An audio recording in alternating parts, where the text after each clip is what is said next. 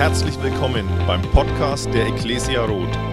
Wir freuen uns, dass du dir die Zeit nimmst, diese Predigt anzuhören und wünschen dir dabei eine ermutigende Begegnung mit Gott. Morgen von mir. Bevor ich mit meiner Predigt anfange, muss ich euch, weil wir gerade gesungen haben von Wundern, ich muss euch, grad, muss euch ein Wunder erzählen.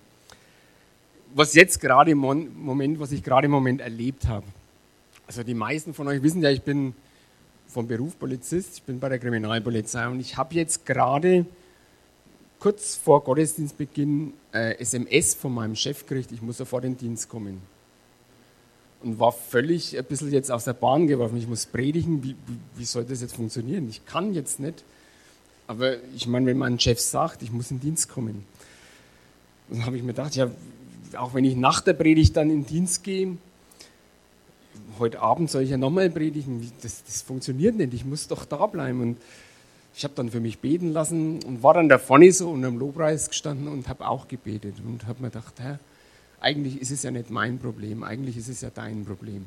Und ich lege dir das jetzt hin und du wirst es erledigen oder du wirst es irgendwie regeln. Und Leute, ich habe kaum Amen gesagt. Ich habe so Uhr, wo die Nachrichten dann vom Handy auf die Uhr übertragen werden. Ich ich schaue bloß nur auf die Uhr, wann, wann fange ich jetzt dann so an und auf einmal geht die Nachricht über meine Uhr, Kräfteanforderung erledigt. Ich brauche nicht kommen.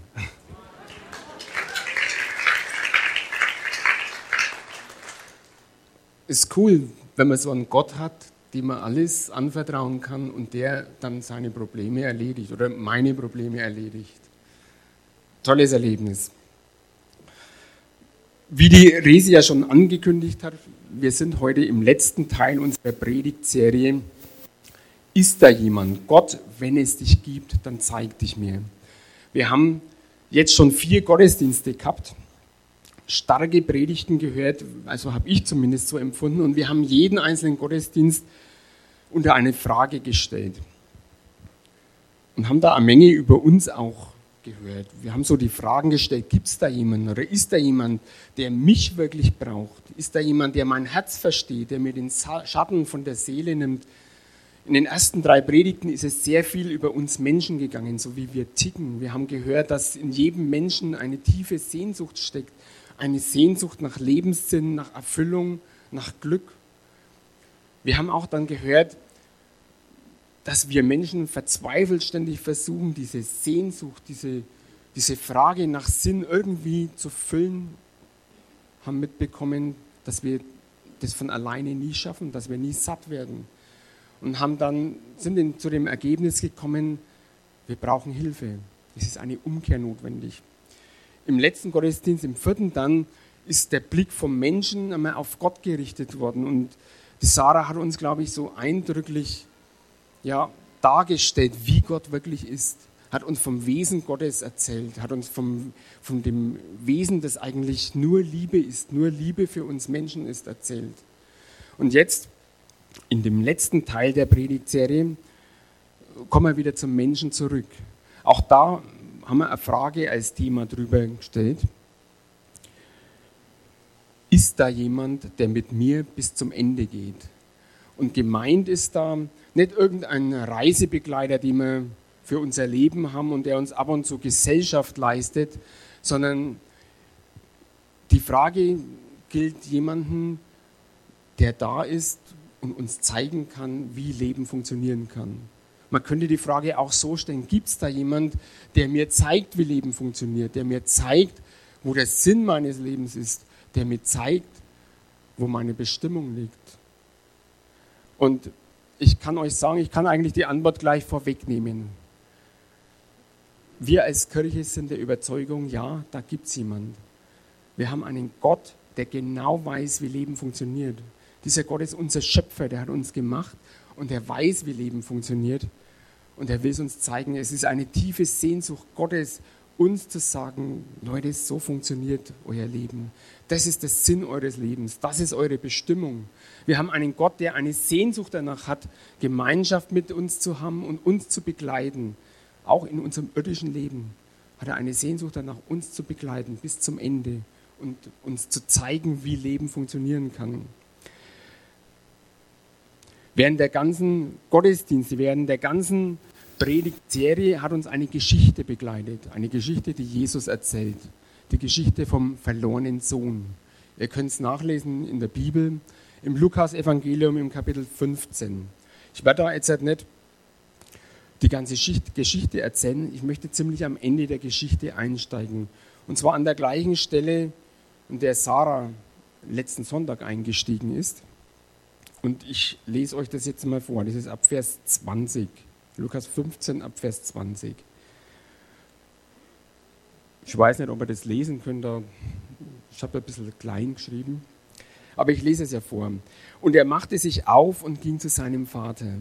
Als er aber noch fern war, sah ihn sein Vater und wurde innerlich bewegt und lief hin und fiel ihm um seinen Hals und küsste ihn sehr.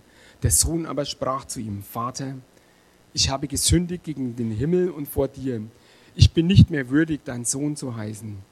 Der Vater aber sprach zu seinen Knechten, bringt das beste Kleid her und zieht es ihm an, tut einen Ring an seine Hand und Sandalen an seine Füße und bringt das gemästete Kalb her und schlachtet es und lasst uns essen und fröhlich sein.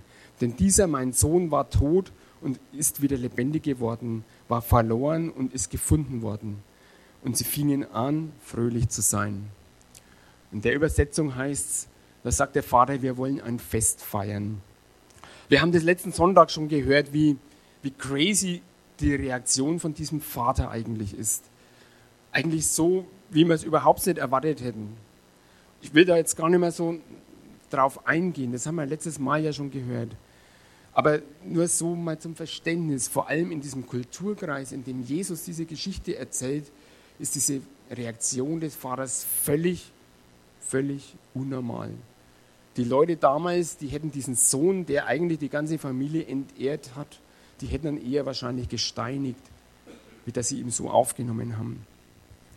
Aber Jesus erzählt diese Geschichte einfach, weil er den Menschen ein Bild des himmlischen Vaters malen wollte. Er wollte ihnen sagen, Leute, genauso wie dieser Vater in der Geschichte, genauso ist das Wesen meines Vaters im Himmel. Er hat nur Gedanken der Liebe für euch, wenn ihr umkehrt und zu ihm zurückkommt. Ich möchte da jetzt einsteigen, weil da steckt viel drin, was unsere Bestimmung ist. Und ich möchte aus diesen Versen einen Satz herausfiltern. Und zwar heißt er, lasst uns feiern. Der Vater sagt zu all seinen, den Leuten, die um ihn rumstehen, lasst uns feiern. Und das ist der erste Wegpunkt auf einer, ich sage es jetzt einfach, auf einer Sinnreise durch unser Leben. Ich möchte einfach da drei Punkte ansprechen, wo ich glaube, das ist die Bestimmung Gottes für unser Leben. Und das erste wäre, lasst uns feiern. Der Vater sagt es zu allen Umstehenden und einschließlich auch zu seinem Sohn, der zurückgekehrt ist, der reumütig zurückgekommen ist. Lasst uns feiern ist ja eigentlich, wie schon gesagt, völlig verrückt.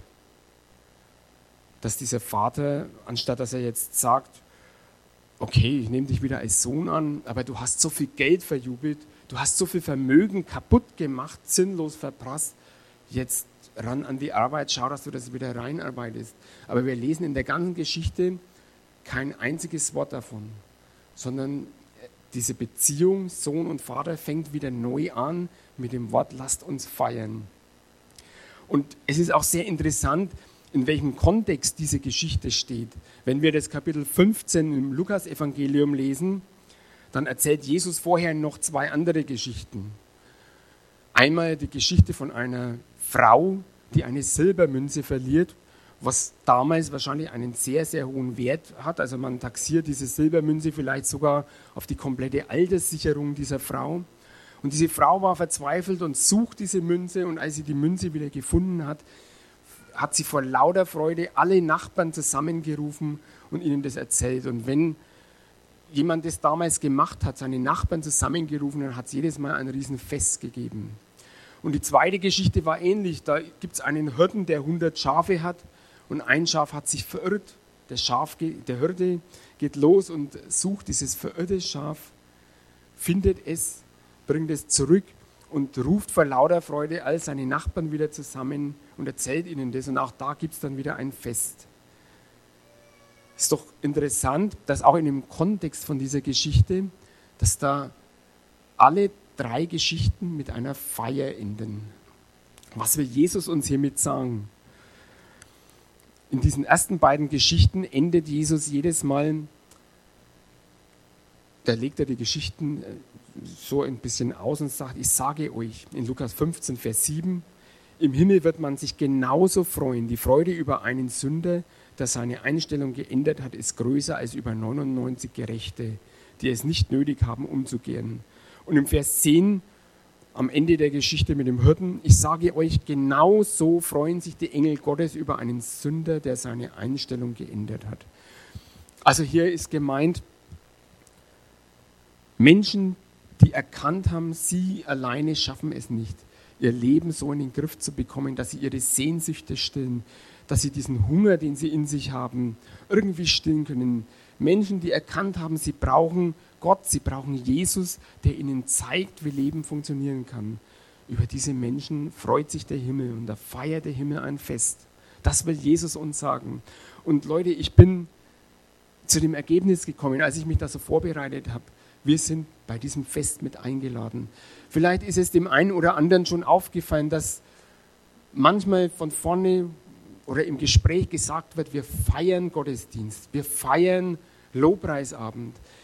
Leute, und ich, ich persönlich sage, ich feiere jede Begegnung mit Gott. Selbst wenn ich daheim sitze und bete oder allein vor meiner Bibel sitze und die Bibel lese, bin ich der Überzeugung, ich kann diese Begegnung mit Gott feiern. Und vielleicht denkt sich jetzt der ein oder andere von euch, Mann, ich habe eine ganz andere Vorstellung von Feiern. Was, was denkst du, wie seid ihr drauf? Was versteht ihr unter Feiern, da im Gottesdienst sitzen und, und beten oder dir zuhören oder vielleicht sogar noch daheim alleine rumsitzen und in der Bibel lesen? Wie kannst du da von Feiern sprechen? Also bei mir geht die Post ab, wenn ich feiere. Oder vielleicht ist auch der ein oder andere da, der sagt, Du, mir ist eigentlich überhaupt nicht nach Feiern zumute. Ich will nicht feiern. Ich will auch eine Gottesbegegnung nicht feiern. Ich habe Riesenprobleme. Ich habe gar keinen Grund zum Feiern.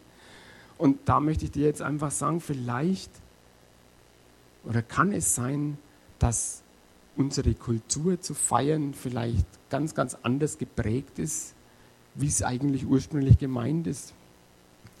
Ich will eine Frage an euch stellen wenn ihr von Feiern sprecht, welche Erwartungen verknüpft ihr damit?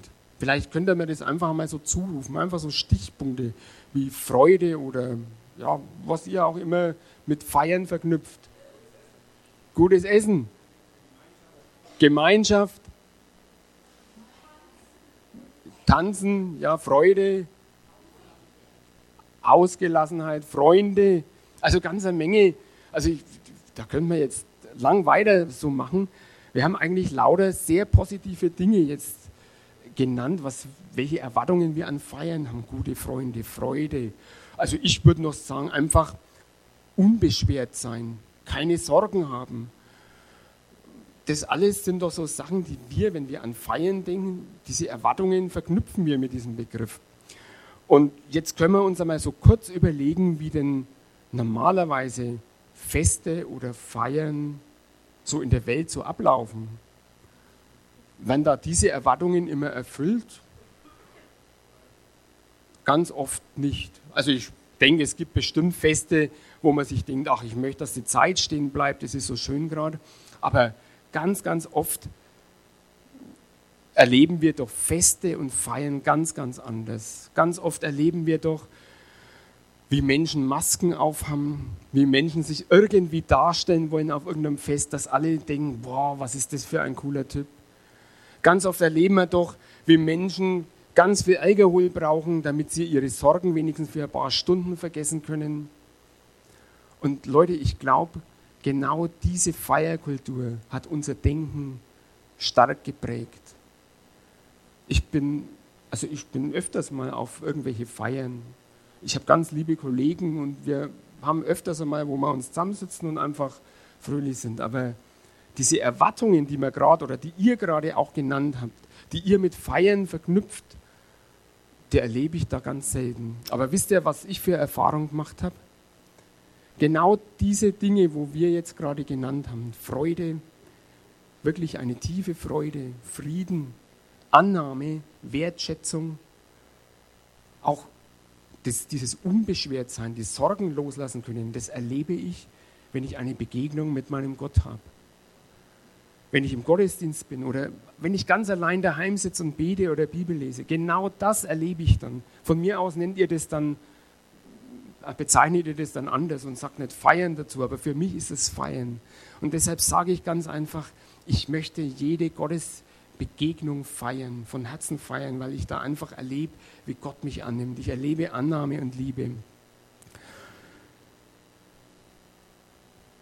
Ich möchte hier ein kurzes Fazit von diesem ersten Wegpunkt äh, nennen. Ich glaube nämlich wirklich, Gott feiert jede Begegnung mit uns und wir sind eingeladen mitzufeiern. Und das ist nicht nur ein schöner Nebeneffekt unserer Gottesbeziehung, sondern ich glaube, das ist ein Teil unserer Bestimmung. Gott möchte, dass wir diese tiefe Freude erleben. Gott möchte, dass wir Frieden in unserem Herzen haben. Gott möchte, dass wir Erfüllung erleben. Und das können wir erleben, wenn wir eine Gottesbegegnung haben. Und je öfter, die, je öfter wir so eine Begegnung haben, in der Gemeinschaft mit anderen Christen oder im, im Gebet, einfach ganz allein mit Gott, desto öfters können wir das erleben, was wir da gerade genannt haben. Es ist Teil unserer, Be unserer Bestimmung, davon bin ich überzeugt, dass wir jede Gottesdienstbegegnung, äh, Gottesbegegnung feiern. Das Zweite, was mir wichtig ist, wir sind Teil der Familie Gottes, wir sind nicht allein.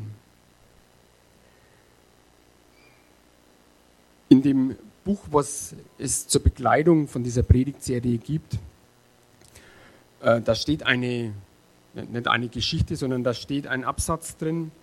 Äh, da gibt es einen englischen Professor in Harvard, der hat eine Studie betrieben mit seinen Wissenschaftlern und hat untersucht, was Menschen ganz besonders prägt. Und wisst ihr, zu welchem Ergebnis diese Wissenschaftler gekommen sind? Menschen werden in ihrem Leben ganz besonders davon geprägt, von dem, was sie leisten und wenn sie mit jemandem, mit einem anderen Menschen verbunden sind. Einfach auf ganz kurz ausgedrückt, Menschen werden geprägt, Bestimmung und Beziehung. Und ich habe mir dann so überlegt, was haben wir Menschen eigentlich daraus gemacht? Vor allem in der westlichen Welt, vor allem hier, vielleicht sogar in Deutschland. Wir haben unsere Leistung einseitig, unsere eigene Leistung ganz einseitig in den Vordergrund gestellt, haben Beziehungen komplett nach hinten gestellt und ganz, ganz viele Menschen, die definieren sich nur noch über Leistung, über ihre Leistung. Ganz, ganz viele Menschen brechen zusammen, wenn plötzlich ihre Leistung wegfällt, wenn sie plötzlich nicht mehr das können, was sie vorher gemacht haben, sind völlig verzweifelt. Von klein auf werden wir auf Leistung getrimmt, denken leistungsorientiert, auch unsere Kinder. Und wisst ihr, ich, ich will jetzt gar nicht so gegen Leistung predigen, überhaupt nicht. In der Bibel steht auch ganz oft, dass ein Mensch fleißig sein soll und so weiter. Also das, das ist ja alles nichts Schlechtes. Aber was schlecht ist, ist, wenn wir unseren Wert an unserer Leistung festmachen. Und wenn wir diese Geschichte anschauen vom verlorenen Sohn, dieser verlorene Sohn, der letztendlich alles vergeigt hat, alles das, was ihm sein Vater mitgegeben hat, an Werten, alles mit den Füßen getreten hat, das ganze Vermögen von seinem Vater letztendlich verprasst hat, sinnlos verprasst hat. Und er kommt zurück der hat keine Leistung mehr gebracht. Und der Vater nimmt ihn liebevoll an. Gott ist so anders wie wir. Und das ist der Punkt, den ich uns heute ganz besonders nahe bringen will. Gott möchte nicht, dass wir unseren Wert an irgendeiner eigenen Leistung festmachen.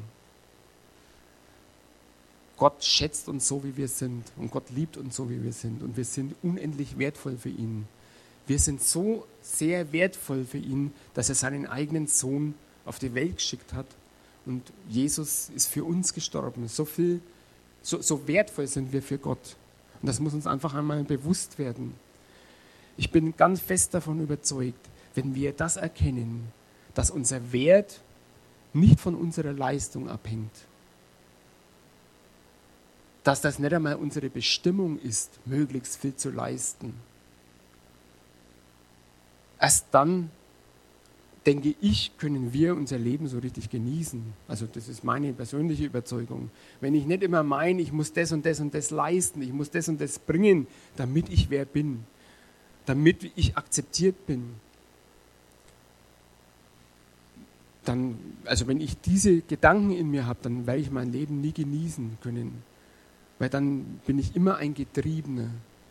Und Gott möchte das nicht. Gott möchte, dass wir uns bei ihm bergen, dass wir zu ihm kommen und er nimmt uns an, so wie wir sind. Und wir sind wertvoll für ihn.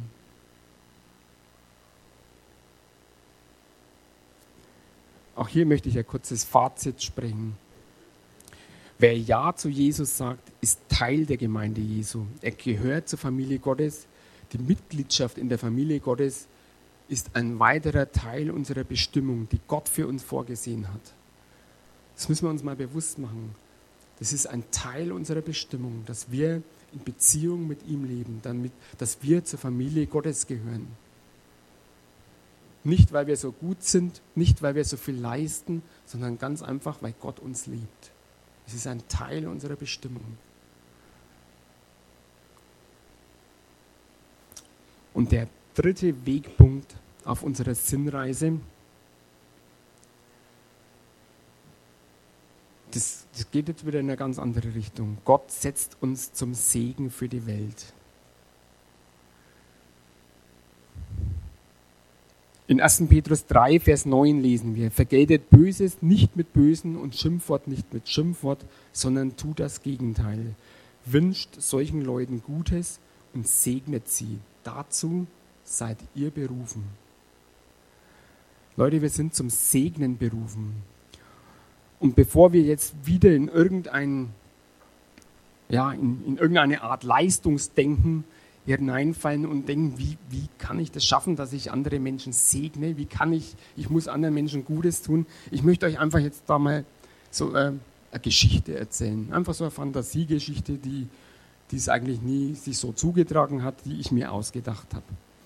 Stellt euch einmal vor, ihr reist in ein fremdes Land, in ein Königreich, ihr kommt in dieses Land rein und er stellt fest, naja, die Menschen, die dort leben, die sind eigentlich so wie die Menschen in eurem Heimatland. Da gibt es glückliche, da gibt es traurige Menschen, da gibt es arme und reiche, da gibt es auch böse und schlechte, böse Menschen und gute Menschen, gibt es alles. Aber euch fällt auf, dass all die Staatsdiener, die Beamten, Polizisten und was weiß ich, alle Behörden, dass da die Menschen ganz besonders freundlich sind und dich total liebevoll empfangen. Das fällt dir auf, das ist das Erste, was du merkst.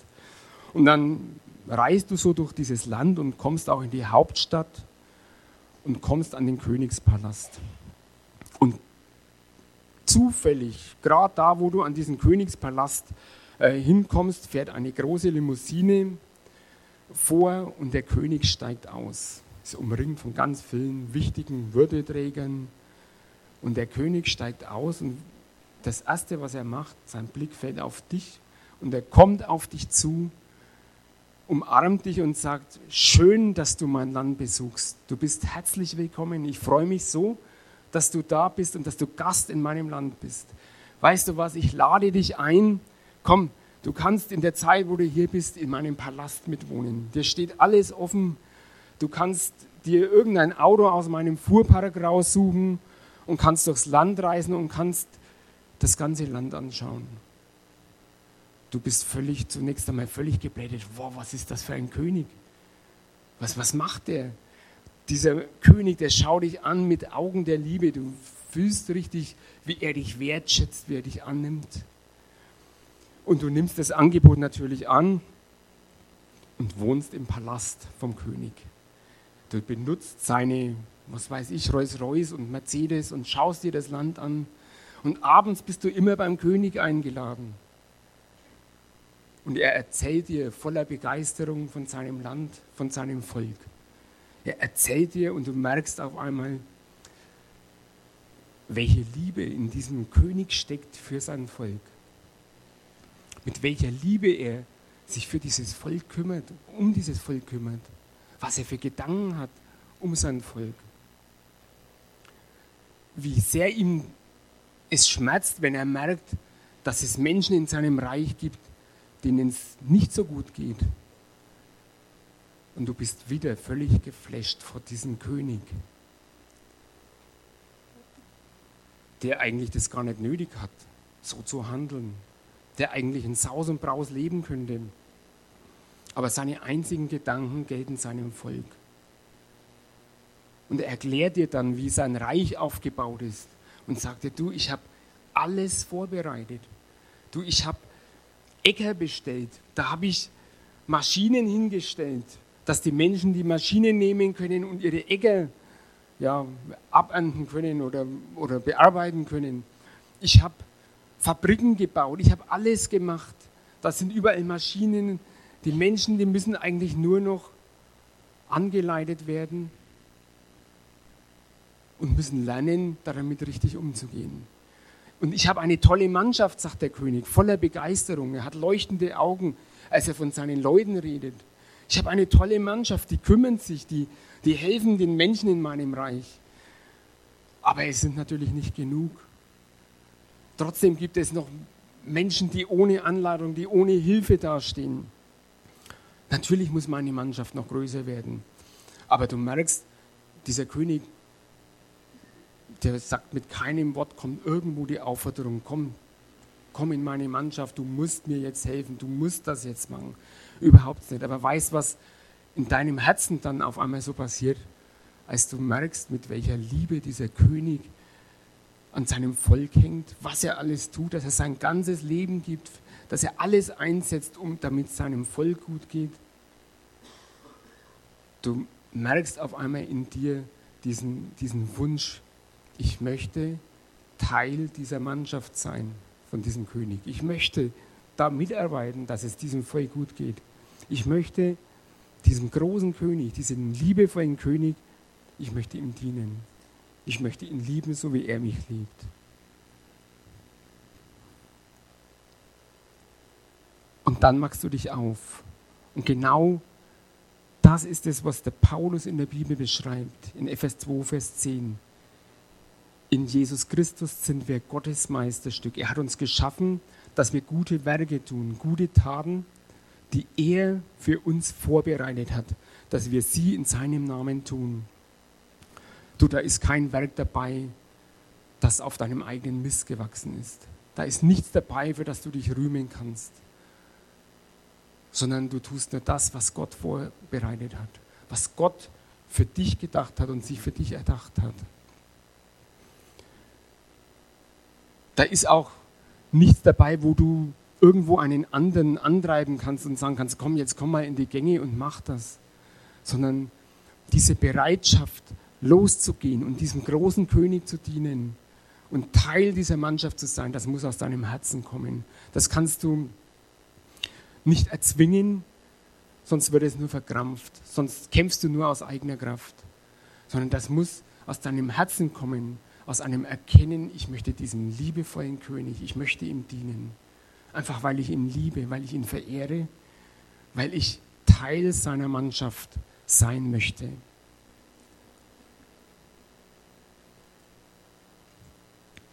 In dem Buch ist auch eine interessante Geschichte, die sich wirklich so zugetragen hat.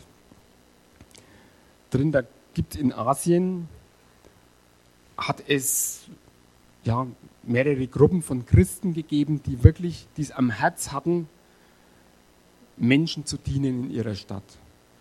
Und da hat es die eine Gruppe gegeben, wir nennen sie jetzt einfach mal die Bekehrer. Die sind losgezogen und haben ununterbrochen die Menschen evangelisiert und, ich sage jetzt schon fast, zugepredigt. Also sie haben ständig gepredigt und haben von Jesus erzählt.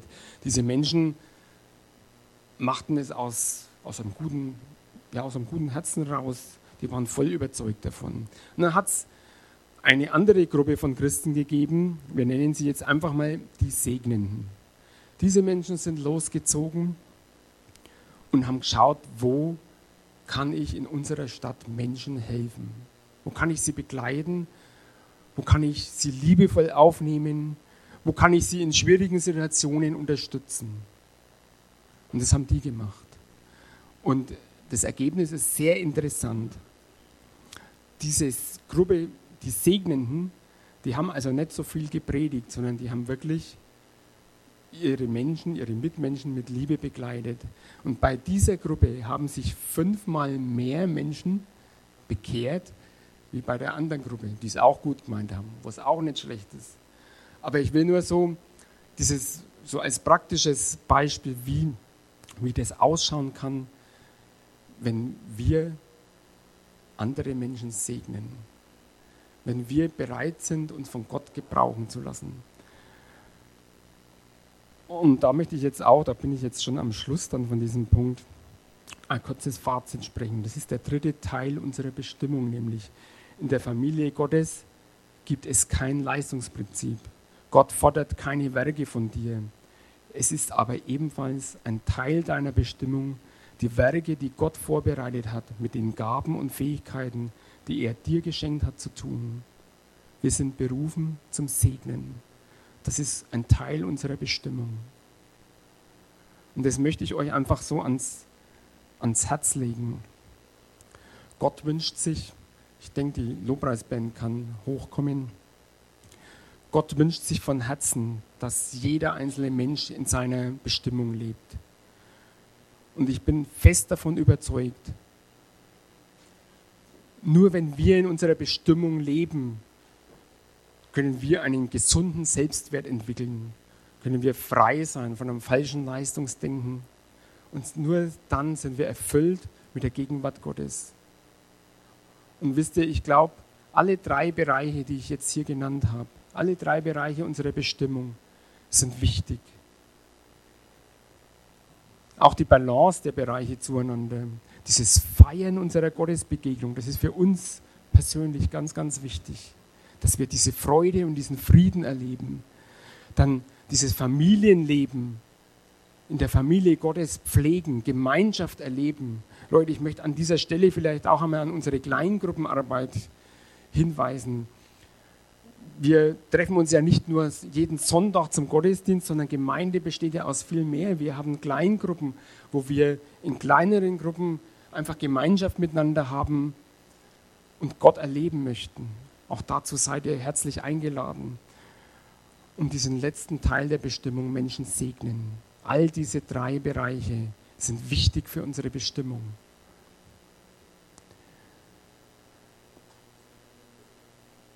Und bevor wir jetzt das letzte Lied singen, möchte ich das nochmal dir ans Herz legen. Ich möchte einfach an dich appellieren. Wenn du jetzt hier sitzt und dir vielleicht denkst, okay, was da so gesagt worden ist, auch in den anderen Gottesdiensten, das hat mich angesprochen, das hat mein Herz getroffen. Ich möchte ein Leben führen, das meiner Bestimmung entspricht. Ich möchte diesem Gott begegnen. Dann kannst du dir einfach einmal während des letzten Liedes so Gedanken machen, was du ändern kannst. Du kannst eine Entscheidung treffen. Ich möchte dann am Ende des Liedes beten. Du brauchst kein, keine Hand heben oder irgendwas, sondern ich möchte einfach für dich beten, wenn du hier eine Entscheidung getroffen hast. Und ich biete dich auch an, ich bin nach dem Gottesdienst noch hier vorne. Wenn du jemanden brauchst zum Reden, ich bin da. Es sind bestimmt noch andere von der Gemeinde da, auch vom Gebetsteam. Und ich kann auch gerne nochmal für dich ganz persönlich beten. Aber ich wünsche mir einfach, und das wünscht sich Gott einfach auch, dass wir eine persönliche Entscheidung treffen, diesem großen Gott, diesem großen König nachzufolgen, für ihn zu leben, in unserer Bestimmung zu leben. Amen. Wir hoffen, dass dir diese Predigt gefallen hat und dich in deinem Leben mit Gott stärkt. Außerdem wollen wir dich gerne besser kennenlernen. Dazu bist du herzlich eingeladen, unsere Sonntagsgottesdienste um 10 und 17 Uhr zu besuchen. Schau doch mal auf www.ecclesia-rot.de vorbei oder auf den sozialen Medien unter Ecclesia Rot. Wir freuen uns auf dich.